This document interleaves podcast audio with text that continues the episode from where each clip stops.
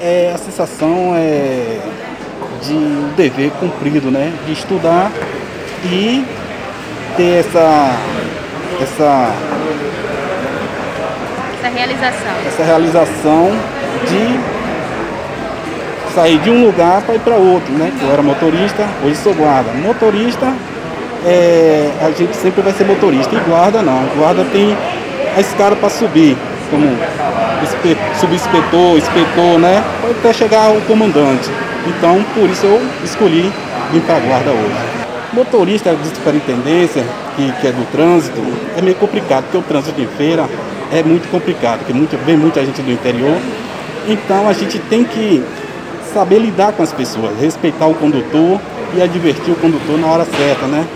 E do que, é que ele está fazendo errado, apesar de eu não ser agente de trânsito, sim motorista. Mas como estava sendo motorista de uma superintendência de trânsito, a gente sabe o que é certo e o que é errado no trânsito. É felicidade, né? Tá- De ter passado um concurso nas etapas, né? E hoje está tomando posse. É uma felicidade.